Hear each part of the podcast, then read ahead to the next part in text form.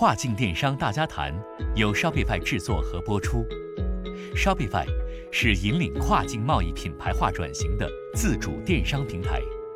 为全球超过一百万商家提供服务。于二零一五年在纽约和多伦多两地证券交易所上市。Shopify 致力于帮助中国企业打造享誉全球的国际品牌，让中国商家直达全球消费者。大家好，今天我们大家谈又请来了一个 Shopify 上做的比较成功的商家，介绍他们的经验。他们的网店叫做 Yes Wilder，而今天来我们节目做客的是他们的市场总监 Victor 张群张总。这个网名大家一听可能都有点懵，不知道是做啥的。我一上来也有同感，他们面向的最终用户是那些焊接的设这个技术爱好者，然后他们销售的是焊接设备，包括焊机、切割机。电焊头盔这些东西，呃，你是不是很惊讶？这也能做成 D to C 品牌？那我们今天就来听一听人家是怎么做到的。从我的角度来说的话，我觉得，呃，最重要的一点还是我们要，如果想在啊这个行业里面有一个长久的这样的一个。一个发展的话，那么我觉得我们一定要最重视的还是，呃，一个产品的一个它的基础，那么就是产品的质量。然后下一步呢，呃，我们就会呃想到的就是我能想到的就是我们怎么样去建立一个啊非常好的一个整个的消费者的体验，购物的这样的一个体验。那么从售前我们的这种 proactive 的这样的客服和我们在售后 reactive 这样的一个。客服的这样的一个体验也是非常重要的。那么，所以我们一定要从产品，然后从客服这个方面去去做起。这个我觉得是一个最大的挑战吧，而且这个也是啊，同样的是一个持续的一个过程。先自我介绍一下吧，Victor，你跟大家介绍一下你自己的情况，然后而且跟大家简单介绍一下呃，Yes Wilder 这个网店这个品牌是怎么样成立的。好的，好的，谢谢凯一。啊，我先做一个简单的自我介绍吧。我是啊，一九年刚从 Shopify 加拿大外派到啊我们的中国团队，然后当时我加入的是我们的啊新成立的 Shopify Plus 啊团队在中国，然后啊是作为是我们的那个 Shopify Plus 啊方案工程师。然后呢，YesWall 的这个品牌是我去年刚接触的。然后，YesWorld 他们是，嗯，就是从一八年刚刚开始做，呃，就是亚马逊这边 D to C 的这个平台。然后，呃，他们的股东呢是从我看是可能零六年就开始做这种传统的 B to B 外贸。然后呢，呃，就是做了大概十多年。然后他们也在这种焊接的啊这种工业产品里面有非常多的啊这样的经验。啊，但是呢，他们呃刚开始的时候就是呃去做 D to C，是从亚马逊这个平台开始的。哎，你这个挺有意思的啊！原先那个是我们同事，然后纯粹从甲方做到乙方，你是怎么就是决定说呃从 Shopify 离职，这彻底的加入 Yes Wilder，帮他们去运营这个 Yes Wilder 这个网站啊？对对。啊，其实我自己呢，一直都因为 Shopify，我们在我在那个工作的时候呢，我自己在做啊，我自己的一个啊一个网站。然后呢，当时 Shopify 也非常的鼓励啊，我们作为员工去做啊 Shopify 的商家，因为这样我们可以对这个 Shopify 的产品非常的了解，而且让我更加的去了解了。啊，我们的商家的一些痛点啊，和他们整个运营的一些啊这个过程，然后我作为一个啊 Shopify Plus 的方案工程师，这个也帮助了我很多啊。然后我自己呢，就是因为也是做了商家很很久了嘛，在 Shopify 啊，我入职的时候就已经开始开 Shopify 店，然后。回到了中国，其实也给我更多了一些眼界，然后觉得啊，作为一个商家，哇，我完全的把我所有的时间放进去做一个商家的话，也是非常有意识的。然后，Yes Border 其实就是我正好啊遇到的一个啊，当时我们在就是在国内到处跑嘛，然后呃也认识了很多的商家，然后呢，当时我就觉得这个行业是非常有趣的，因为我们可能接触的大多数的作为啊 Shopify 也好，Shopify Plus 也好，我们接触的都是这种啊三 C 啊或服装啊这一类的啊商家是最多的。但是作为一个工业的这样的一个一个产品啊，然后还是一个非常专业的，就是做焊接的啊这样的工业产品啊，我自己是觉得是非常有挑战性，然后非常有趣。然后当时我就是也是啊初步的去了解，因为我对我自己对这个行业也是啊，就去年的时候我接触的时候是非常就基本上可以说是啊一无所知吧，所以呢我觉得是一个很好的一个挑战，然后去从另外一个角度去了解一下这一类的商家他们是怎么样可以在 Shopify 这样的一个平台一个独立网站上面可以去啊去扩展他们的品牌，扩展他们的整个的业务。这点我可以作证啊，就是我们 Shopify 内部真的是很鼓励这种创业文化，呃，是积极鼓励员工都有自己的 Shopify 店面，然后做一些就是 startup 这样的事情，然后卖一些呃什么样的事呃产品。呃，那所以就是像 Victor 这样的是属于做的比较成功的，然后那就是属于把副业做成了主业，然后现在成功了这个呃实现了这个个人生职业生涯的一个跳跃啊啊，那这个 YesWilder 这个网站，刚才你也提到，他们最早是做 B to B 的，是 OEM 起家，呃，但是后来彻底转型，呃，直到今天就是呃做 D to C 这个模式，那这中间。到底是怎么样一个过程？为什么这个公司的这个创始的呃这几个人呃管理层他们有这样的决心，说完成这么一个呃相当于一百八十度的转弯，从 B to D 转到了 B to C？其实当时我呃接触他们的时候，也在和他们聊嘛，因为我也很好奇，我对中国的这种传统的 B to B 的。啊，外贸啊等等的，我呃或者这种做 B to B 的商家，我自己也不是非常的了解。然后他当时啊，YesWorld 的创始人就告诉我们啊，就是作为他们，他们因为做了 B to B 做了十多年了，然后呢，其实在这个传统的这种行业里面，他们很多时候遇到的问题呢，啊，就是其实也最后也是在价格上面是一个做一个。等于成了一个价格，成了他们整个业务的一个基础了嘛？啊，那么所有的这种当啊这种国外的这些批发商啊，对中国的制造的这个行业的行情也慢慢的了解了，那么啊价格其实就成为了他们呃整个的这个业务和这个整个的关系的成立的一个最重要的一个基础。其实其他的地方呢，可能就没有，他们就觉得已经。受到了一个这样的一个限制，发展的一个限制，所以呢，他们觉得这个时候啊，就是一定要去转行做 D to C，因为在做 D to C 的时候，你可以直接去了解你的这种终端客户的需求。然后你可以有这样的一个机会，真正的去成立自己的，去建立自己的一个品牌。所以呢，他们在这个地方就觉得，啊，他们不想再以价格为基础的方式去在这个市场上去继续的竞争。所以呢，一八年的时候，YesWorld 就诞生了，就大概是这么样的一个过程。这个其实也是挺挺典型的一个心态啊。我觉得就是之前跟其他商家聊，我们一做的节目里边。呃，或多或少也谈到过，就是呃，当你没有自己的品牌，没有自己的核心产品，做到最后就会陷入一个价格竞争。然后，那这种低价竞争呢，呃，虽然可以走起量，但是长远来看，没有自己的核心的竞争优势、竞争力，呃，那迟早都会陷入到一个恶性循环，然后最终可能就是。呃，反而走不下去了，所以这也是很多商家，我看到很多商家做转型的。但是 YesWeather 还确实是属于呃，我看到这么多商家里边，让我觉得眼前一亮的一个品类了。就像你说的，他们是一个工业类的产品，之前就从来没有想到过这样的一个产品也能做成呃 B to C 的一个独立品牌。但是仔细再想一想，发现哎。这反应反而是一个机会啊！这个真的是一个就是所谓的蓝海，然后因为这里边就是竞争没有那么激烈，而且这个特定的人群好像属性也比较强，呃，比较容易去 marketing 有个词就是 identify target audience，就是找到这个目标客户，而且呢，这个这些目标客户可能就是呃还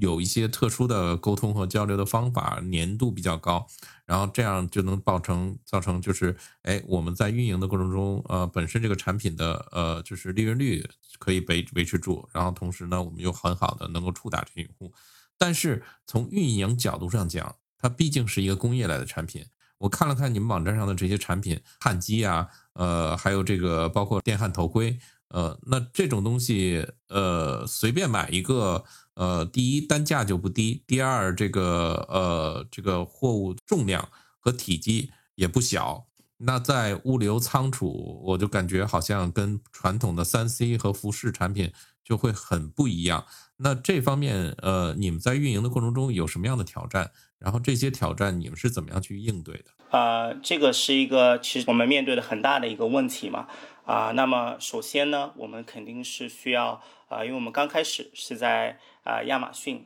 平台上面，所以呢，我们就啊利用了亚马逊在美国的这个海外仓，然后亚呃亚马逊的这个它自己的海外仓亚马呃那个 Amazon Prime 去发货，然后我们是就等于是需要大量的去呃做海运的这种方式，把我们的产品啊运到美国当地，然后呢，这样的这个问题呢，其实。刚开始还还没有什么呃特殊的一些情况啊，就是我们只要用啊，只是用仓库的话，那么我们在就是当我们开始做 Shopify 的这个时候，我们也开始了就是连啊连接了一些第三方的这样在美国的这样的一个仓库，但是我们到正好今年就是年初的时候遇遇到了疫情这样的一个情况，那么这个就等于是加倍了我们在物流上面遇到的一些问题，因为当时候我们在亚马逊入仓啊。海外第三方的海外仓去入仓的时候，就受到了一些限制。然后，啊，这个时候呢，我们就呃，当时就需要就要求了我们，因为我们在这个时候其实销量啊等等的，在这种工业的产品类是没有受到了啊，它这个产品没有受到疫情的很大的一个影响。但是物流是是非常大的一个影响，所以呢，我们当时就必须得去从国内直发，而且很多时候这种情况，因为呃，就物流成本是基基本上是翻倍了嘛，所以我们很多时候是在亏本的情况下去呃去发我们的这种订单的，去 fulfill 我们的订单，但我们这个时候也觉得呃。就是因为有这样的一个机会，我们其实，在疫情的情况下，这个销量是在成长的，而且我们是以品牌为基础的这样的方式去运营。那么这个时候呢，啊，我们就决定了，呃，我们一定要继续去维护啊，我们这个整个的这个网站的运营，而且去保护啊，保留我们所有的这样的呃消费者，我们的客户。因为我们有了这样的一个品牌的基础的话，我们相信他们还会啊第二次、第三次这样的去啊在我们的网站上去去下单。所以呢，我们当时啊遇到了这样的问题，但是我们还是决定继续的去去发货。OK，呃，那像当初最开始你们公司的创始人他们做转型的时候。呃，他们在运营上遇到的挑战和现今天已经做起来，呃的挑战有什么不一样？因为就是我感觉就是最开始从 B to B 摸索着入门要做 B to C，肯定是有一个很很陡峭的这个所谓的 learning curve，就是学习的陡线。然后那那个时候这些人他们是怎么样去克服这个这中间的这些各种各样的困难的？呃，具体遇到哪些障碍或者说难题，我不知道你有没有跟你们就是公司的创始人闲暇的时候聊天，有没有提起过？其实这个一直都有嘛，因为我们就刚才你说到了，呃，这个 learning curve 其实它是从从刚开始，嗯，做亚马逊到现在我们在独立站去啊去创创立我们的这个品牌，然后在 Shopify 上面的话，其实遇到的问题是类似的。那么就是因为它是一个工业的产品，所以呢，啊，我们的很多的新的员工啊，当我们去扩展我们的业务的时候，我们需要更多的客服，啊，我们需要这种广告的啊这样的合作伙伴，广告投放的合合作伙伴，无论是 Facebook 也好，Google 也好，所有啊去加入我们这个呃呃就是团队的这些人的话，可能刚开始对这个产品类。啊，也是呃不是非常的了解，所以呢，啊，我们作为整个团队的话，我们都是呃一直的在去学习啊，因为最股东他们是其实对这个啊行业是非常了解，因为他们啊以前就是也接触了这种这类的产品很多年了嘛，他们在做 B to B 的时候，但是作为我们所有的新的这些呃员工也好，合作伙伴也好，我们加入了 YesBall 的时候，其实对我们所有的人都是一个呃。非常 steep 的一个一个学习的一个过程，然后直到我们今天，其实每天我都对这个行业有更多的一些了解，对我们的产品啊等等的啊，都都是每天都在学习，而且啊，在我们的这种受众群里面，我们也发现了，就是我们的所有的消费者呀。他们对这个行业是非常的了解，所以我们的客服团队等等的也需要在这个中间去磨合，慢慢的去了解大家的痛点啊，这样的嗯比较呃偏技术性的这些问题，我们怎怎么样去尽量帮他们解决所有的提问，售前、售后等等，我们都会遇到。所以呢，这个其实是一个持续的一个一个过程吧。从亚马逊到到 Shopify，其实现在我们可能遇到的问题是更多的，因为我们呃在去运营一个独立站的时候，我们和消费者的这个沟通会呃更多，我们的这种关系会更紧密。所以呢，就这个就逼着我们要去对这个行业、对我们的产品有进一步的这样的一个了解。哎，我很好奇，你们现在。做到今天这个规模，今天这样的这个程度，呃，你们主要的销售渠道都有哪些？你刚才提到了亚马逊，亚马逊，但是应该是属于不会是用亚马逊网独立站导流，是比较相对平行的一个销售渠道。除了亚马逊之外，呃，那都有哪些渠道？你们是利用这个渠道比较成功的往你们独立站上呃导流，而且呢带来了这个。用户带来了订单，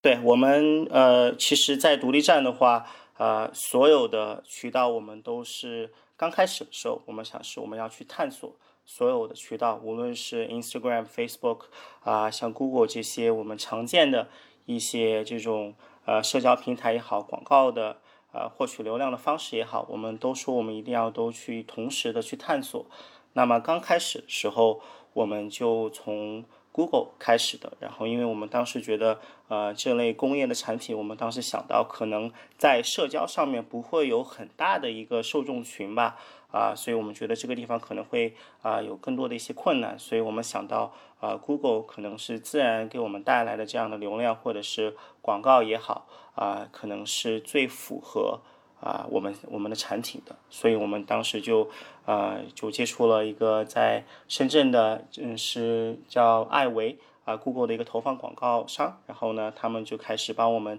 跑 Google 广告，然后这个时候呢，我们也同时的开始去研究啊，社交这方面的一些这样的一个情况，我们去了解到底在这个地方有没有市场呢，有没有受众群，然后我们就开始慢慢的去把我们的 Instagram 和 Facebook。也开始做起来了，然后在做这个的过程中，我们发现，啊，当时我当时我也没有自己也没有，呃，就其实还是挺惊讶的，因为呃，在 Instagram 啊、Facebook，当时我想到啊这类的呃受众群，他们一般都是可能三十到五十岁左右的男性的这样的一个消费者，然后我想到他们可能在 Instagram 不会有很大的一样这样的一个呃就是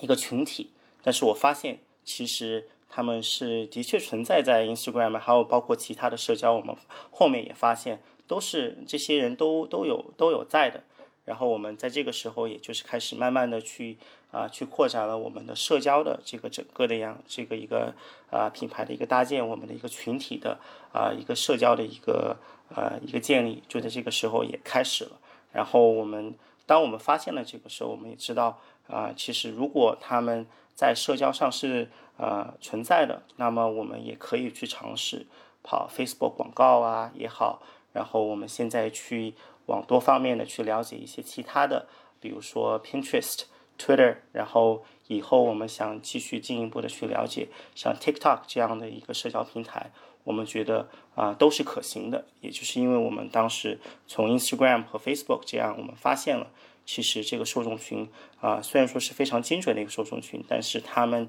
也是在这个行业里面或者在这种群体里面啊是有还是有很大的一个声音的，而且效果也是非常的好。对这点我也挺惊讶的，就是说这个焊接设备这么一个看起来非常不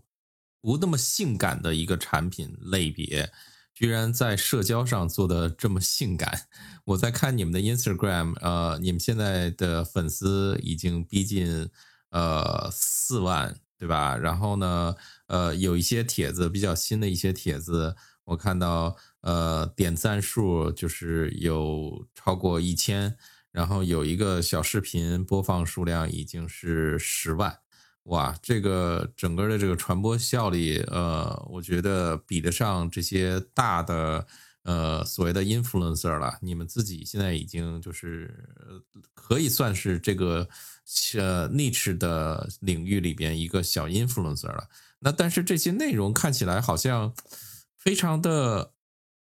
跟那些品牌做的内容非常的不一样，就是看起来很真实，而且呢，感觉就是它都不是同样的面孔，每一个都是不同的人。那你这些内容从哪里来的？你怎么获取的这些内容啊？嗯，这个是一个很好的问题啊。我们在 Instagram，嗯，其实刚开始的时候，我们去去探索这个领域，啊，我当时也不是非常是非常没有方向的。然后呢，当我们慢慢去了解，因为呃，首先呃，我们的竞争对手也是很多都是可能啊有几十年甚至上百年的这样的一个历史，在美国特别是，然后呢，很多的这些啊我们的受众群，他们对这些大品牌、有历史的品牌也是非常忠诚的，所以我们当时去了解社交啊平台的时候，我们就要想，我们去这个出发点。我们的没有任何的基础，我们没有任何品牌的基础，我们没有任何的啊这种呃曝光率的时候，我们要怎么样去把 Instagram 和我们其他的社交怎么样去做起来？那么啊，我们就想到了去去联系这些各种啊行业里面的一些小的这种 micro influencer 啊小网红去联系他们，然后呢，让他们无论是我们给他们。啊，赠送产品也好，或者是我们去啊分享他们的故事也好，啊，我们是这样慢慢一步一步的去和他们一个人一个人的去和这个行业里面的这些啊受众群啊这种焊工啊啊去呃搭建这样的一个关系，然后慢慢的这样其实就给我们了一个最初的一个这样的一个社交基础，然后我们啊因为我们刚开始的一些粉丝。啊，其实，在行业里面，他们自己也有一定的这样的一个受众群了，他们也有，他们也是属于啊这种呃小网红嘛，所以呢，我们的这个品牌的这种认知度在市场上啊生长的就比较快。然后呢，啊，我们的内容呢，其实因为我们现在啊要我们自己去呃发布，我们自自己去创造，然后再去发布我们自己的所有内容，是非常大的一个工程，非常啊高的成本，你要花很多的时间。所以很多时候我们会把我们的产品赠送给这些小网红，让他们去帮我们拍视频也好，去发照片也好，然后这样我们可以一起去分享到这个社交群里面。其实这个样也帮我们有了更进一步的这样的一个曝光嘛，因为我们不止不只是在我们的自己的啊平台上面去啊发布这些内容，而我们还有嗯可能。啊，好几十个这样的网红去和我们合作，然后去发布，然后去曝光我们的整个这个品牌。嗯，这个真的是挺呃所谓的借力打力的这么一个做法吧。而且你这样做出来产生的内容，可能比你花钱请人去做内容还更有信服力和传播度。而且很惊讶的是，你找到的这些小网红很多都是美女啊。呃，不知道是你们怎么找到这些美女的？其实这个这种像像做这种焊工的这种受众群啊，你会发现，呃，和国内有稍微有点不同的是，我自己在去去研究这个社交平台的时候，我发现呢，就是，嗯，大家对这个行业，而且就是国外的这种焊工啊，他们都是呃非常有个性的，无论是刚才你说到的美女也好，或者是一个是爱好者也好。啊，他们去做啊焊工这类的工作，他们都是非常自豪的，非常有个性的，而且你会看到他们在他们的焊机呀、焊帽上面会贴各种各样的一些 sticker，然后去展示他们的这种个性。所以我们当时这个就是为什么我们呃在社交上面是有呃一定的这样的一个发展，就是因为在国外我们了解了，在我们去做的这个过程中，我们了解了国外的这种工业的啊这个群体，他们是怎么样去对待这个这个工作的。所以呢，这个其实也帮助了我们很多。然后我们去给他们发产品也好啊，他们其实呃都是对这个东西非常感兴趣的。对他们来说。不只是一个工具而已，而是可以去展示他们自己的自我的一种一种方式。我们上一期请的嘉宾是品牌星球的创始人，然后当时我们聊聊到有一个话题，就是说到底什么是品牌？因为任何一个网店，它当成立之初就会有名字，然后它就会在自己产品上打上商标，打上 logo，呃，但是这并并并不代表它是一个品牌。对吧？然后呢？现在 EOS Wilder，呃，你觉得它是已经就是是算一个品牌了吗？而且就是我不知道你们在呃定义自己的品牌上，然后比如说品牌视觉形象设计啊，还有品牌的这个调性的定义啊，还有就是品牌保护上都采取了哪些呃行动？嗯，很好的问题。其实这个呢。啊，品牌的一个定义，对我自己来说的话，因为我在在 Shopify，啊，我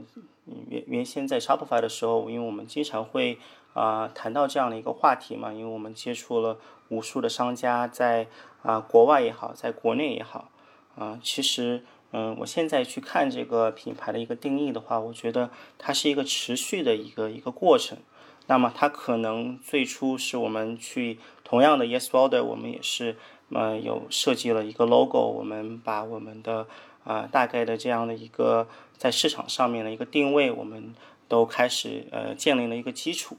但是其实真正这个品牌去诞生的这个过程呢，就是我们每天去做的这些很多很小的一些啊这种呃运营也好，我们的去每一次和我们的消费者的这种沟通。和我们的合作伙伴和我们这些小网红的啊，所有的这种关系的建立，其实这个时候我们的品牌就慢慢的诞生了啊。因为这个所有的这样的，因为我刚才说到嘛，我们在这个行业里面是呃，就是我们的竞争对手都是有非常深厚的一个历史。那么作为我们一个新的品牌的话，那么我们怎么样去呃去和我们的每一个。呃，客户，我们获取的客户去建立这样的一个关系，和我们每一个合作伙伴去建立的这样的一个关系，然后我们怎么样去服务他们，然后去把我们的产品通过这种服务，然后再去进行进一步的改善，然后我觉得这个过程其实就让我们慢慢的把这个品牌就就等于是建立了，而到现在的话，你刚才问到我们现在啊，我觉得 Yes World 是一个品牌吗？我觉得它是。但是我觉得，要它真正成为一个呃好的品牌，啊更有呃就是呃更被这种市场认同的一个品牌的话，那么还有很长很长的一个路啊。这个我觉得是没有一个有一天我们说我们是一个呃某一天我们说我们是一个成功的一个品牌，而是它会一直持续的是一个这样的一个呃改善，然后这样的一个一个搭建。所以呢，我觉得它是啊不是。某一个地方去定位它吧，我觉得是很多的因素啊，这样去啊，去去让它去诞生的。那你正好也说到这一点，就是说你们肯定就是这个团队从创始人到你这边，还有到底下的员工，都是希望把 Yes Weather 做成一个品牌，做成一个有。价值有长期存续的这么一个品牌，就就在我觉得说百年老店有点呃太早，但是呢，就是大家的初衷，大家初心都是一样的。那就是为了未来走得更长远、更久，呃，就是走得更稳健。你们现在就是呃，觉得自己最大的挑战是在哪里？然后呢，这里这种挑战，呃，一方面可能是大环境的条件，一个方面可能是。呃，自身这个小团队的这个这样一些内功需要怎么样去磨练？然后呢，这些呃，你有没有什么思考？从我的角度来说的话，我觉得，呃，最重要的一点还是我们要如果想在啊这个行业里面有一个长久的这样的一个一个发展的话，那么我觉得我们一定要最重视的还是呃一个产品的一个它的基础，那么就是产品的质量。啊，这里呢，我们因为我们刚开始的时候，呃，能够有这样的一个发展，也是来自于我们的产品啊，它的性价比也好，它的整个的这样的一个质量啊也好，我觉得我们是有优势的。但是呢，这个东西它并不是说我们有了这样的一个基础，我们就可以呃一直这样的让它维持下去。那么下一步的话，我们肯定就会啊重视怎么样把我们的这个啊最开始这个产品的基础。继续的去优化，那么其实这个上面我们要去优化一个像工业这类的一个产品，无论是优化技术，然后整个产品质量也好，啊，这个挑战就是它是一个很大的一个成本，而且你要去呃开发一呃一个新的一个焊机或者是呃焊帽等等的这些啊工具的话啊，它的这个周期也是非常长的，可能需要好几个月甚至到一年的时间。啊，包括我们现在做的一些定制的啊，仅仅是一些呃表面上的这种设计的一些啊呃改变，或者是这种定制也好啊，其实都花了我们现在啊已经花了我们啊可能三四个月了吧，我们都还没有去把这个产品能够啊去把它生产出来。其实因为这个周期是非常长的，所以呢，我觉得啊这个是我们啊需要所有的团队啊。都一定要重视的，就是我们怎么样把这个产品的基础啊做好，而且去不断的去优化它。然后下一步呢，呃，我们就会呃想到的就是我能想到的就是我们怎么样去建立一个啊非常好的一个整个的消费者的体验，购物的这样的一个体验。那么从售前我们的这种 proactive 的这样的客服和我们在售后 reactive 这样的一个。客服的这样的一个体验也是非常重要的。然后我们也花了很多的时间。其实我们在这个 Shopify 运营的啊这个项目下面的话，我们呃最大的一个投入就是在我们的客服团队，因为我们不只是想啊把我们的啊每个广告我们去社交在前端做的所有的一些营销的这些拉进来的流量和客户，我们不想他们只在我们的网站下一次单。我们是希望他们能够通过这个体验啊，真正的对我们的这个产品啊产生粘度，让他们觉得啊可以去再一次、再一次的在我们和我们去啊有这样的一个一个呃就是呃关系，呃让他们觉得呃可以去尝试我们新的产品，可以去啊就是在所有的这些品牌的竞争里面，我们啊能够给他们带来。啊，真正的价值。那么，所以我们一定要从产品，然后从客服这个方面去去做起。这个我觉得是一个最大的挑战吧。而且这个也是啊，同样的是一个持续的一个过程啊。我们现在也就在去啊，经常去收集我我们每一个这样的一个客服的这种沟通这样的一个关系，我们都在收集信息，看看我们哪些地方会经常受到消费者的这样的一个反馈。那么我们怎么样可以去？呃，去改善我们的产品，然后去改善我们的这个整个的购物的体验，啊，我们都是呃，这个是我们是持续在做的，而且我觉得这个是一个发展的最最重要的啊最基本的一个基础。哎，我我看到你们网站上还有 wholesale，呃，那你们现在是也在尝试做线下的一些渠道吗？还是说？呃，还是 wholesale 是传统的这种 B to B OEM 的这种这种业务的模式，只不过拿囊括进了你现在的这个网上的的这个渠道进。wholesale 的话，其实我们呃有几种方式，有些可能就是有些客户他们可能是比如说一个焊工的一个教授啊，或者一个老师，他会有二十个学生，那么他可能需要呃订。呃，二十个汉帽，这样我们会给他们一个 wholesale 的一个 pricing 这个功能，我们会提供给他们这样的一个服务。啊，然后呢，呃，线下其实也是我们长期的一个，在我们长期策略里面，因为我们要真正的能够去呃建立一个线下的这样的一个销售的渠道的话，那么首先我们需要的就是一个呃好的一个品牌的一这样的一个基础啊，在市场上它有一定的认同，我们才可能有这样的一个机会。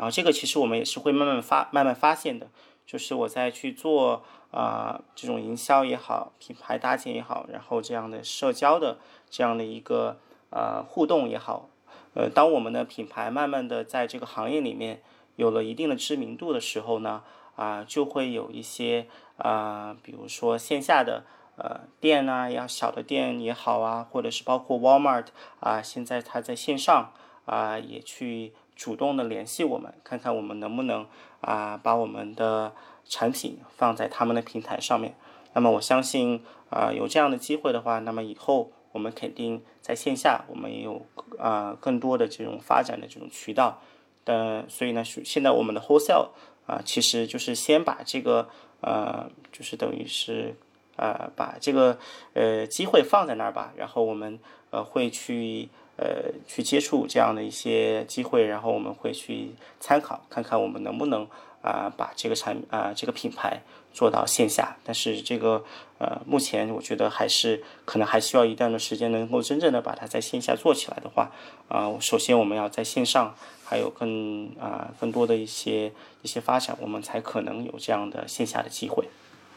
呃，我现在真的，你一一边讲，我一边在看你们的网站，真心觉得就是。毕竟是 Shopify 出来的人啊，这个这个网站做的呃算是呃经典案例了，就是尤其是说我们内部现在讲就是 brand focus merchant，然后基本上你们做的很多东西都是属于 best practice，呃，那包括就是呃在客服的这些就是网站的内容设置上，refund policy、shipping policy、about us。然后还有就是呃，transparency 上，然后比如说 trademark contact us，然后呢，还有就是内容运营上有 blog 有 social，然后再加上那个网站上还有就是个呃 promotion，还有 reviews，还有 our story，就基本上我觉得就是你们把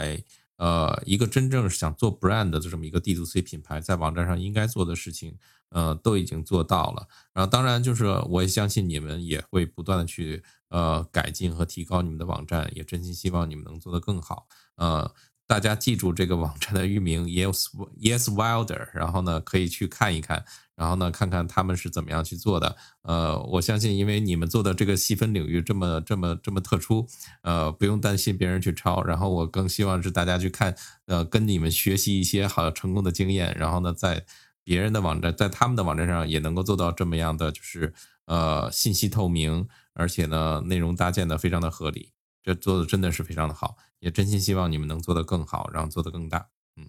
非常感谢，非常感谢，也非常感谢你们啊，能给我们这样的一个机会去分享。我觉得啊，这种在市场上也是非常健康的。我觉得我们这样去分享的话，能够呃给更多的商家呃不同的一些。呃，这种思考的一种方式吧，我觉得也是非常好的。我们怎么样把一些呃最基础的东西能呃能以这种独立站的方式去展示出去？我觉得呃对整个市场也是一个呃很健康的一种方向。所以我觉得这个是呃是非常好的一个一个机会，对所有的中国的商家。对，然后再稍微就是呃打点小预告，就是我们还在呃。针对呃，YesWater 这个商家做一个呃比较完整的经典案例的调研，然后事后会出一个比较全面的经典案例的报告出来，然后也会发布在我们的官网上，呃，也会发布在我们的微信公众号。今天其实我们讲的东西只是冰山之一角，如果大家想更多了解 YesWater，更多了解 Victor 帮助 YesWater 做了哪些事情，可以稍后去看我们的经典案例。好，今天就先讲到这里啊！多谢 Victor 来我们节目跟大家分享。好，谢谢凯伊，非常感谢这个机会，谢谢。轻松建站，有效营销，提高销量，打造品牌。Shopify 帮助中国商家实现跨境电商自主化。如果您想了解更多产品信息，请访问 Shopify 中文官网 Shopify 到 CN，关注微信公众号。Shopify 官方收听更多跨境电商大家谈的内容。如果您想参与我们的节目或深入讨论，请在微信公众号下发送“跨境电商大家谈”获得邀请。